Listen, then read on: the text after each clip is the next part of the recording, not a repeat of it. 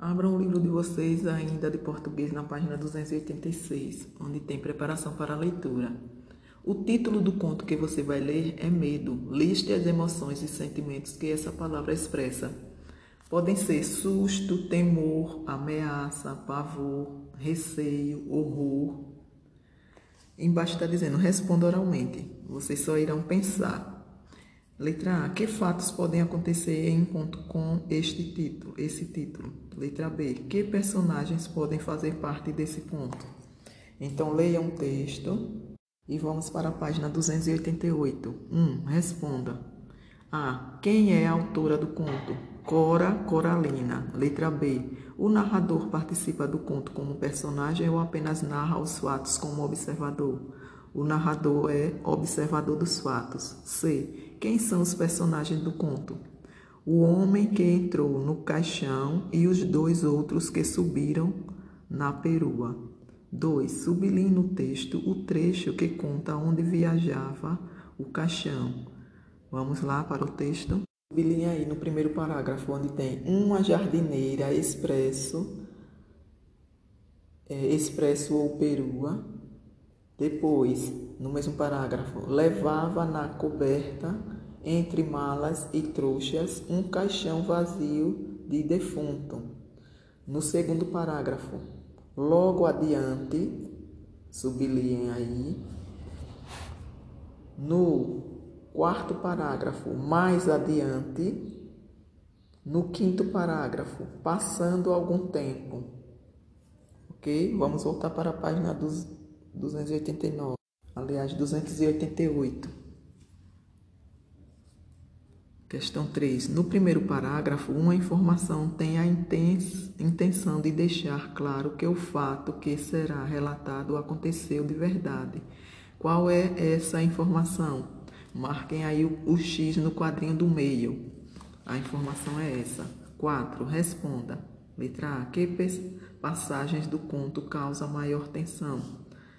Escrevam aí entre aspas. Passando algum tempo, o que ia resguardado, escutando a conversa ali em cima, levantou devagarinho a tampa do caixão e perguntou de dentro: Só isto?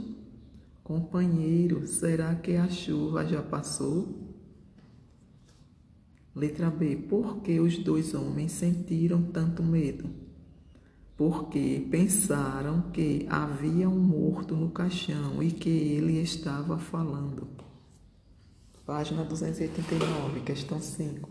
Quanto tempo se passou desde o início da viagem até os dois homens saltarem da perua? Alguns minutos, um dia ou mais de um dia? Alguns minutos. Circule no conto a expressão que indica a passagem do tempo. Então a gente já circulou tudo lá, já. Vamos lá no texto. Então, lá no texto, vocês irão circular esses, esses três, essas três expressões aí que eu, que eu havia dito, onde tem no segundo parágrafo logo adiante, no quarto parágrafo mais adiante e no quinto parágrafo passando algum tempo. São esses três, essas três expressões aí. Página 289, novamente. Leia o trecho e observe a expressão em destaque, própria da fala regional. Copie do texto outras marcas semelhantes. Vamos lá. Aceitou de viajar na coberta. O sujeito em cima achou que não seria nada demais ele entrar dentro do caixão. Subiram a escadinha e se acocoraram no alto. Foi um salto só que os dois embobados fizeram. 7. Leia outro trecho do conto. Leram aí a expressão entrar dentro.